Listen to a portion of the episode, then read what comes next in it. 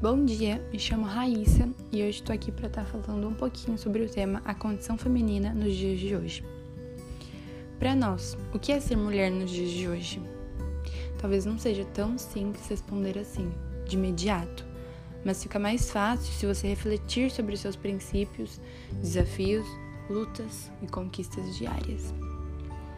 Durante anos, se tentou definir o que seria um comportamento esperado por uma mulher. Ser o sexo frágil, maternal, sensível. E se antes a mulher tida como moderna era aquela que dominava os, os eletrodomésticos como ninguém. Hoje ainda há quem a ponte como profissional antenada que dá conta das tarefas domésticas, educa bem os filhos e está sempre disposta, bonita, com um sorriso no rosto.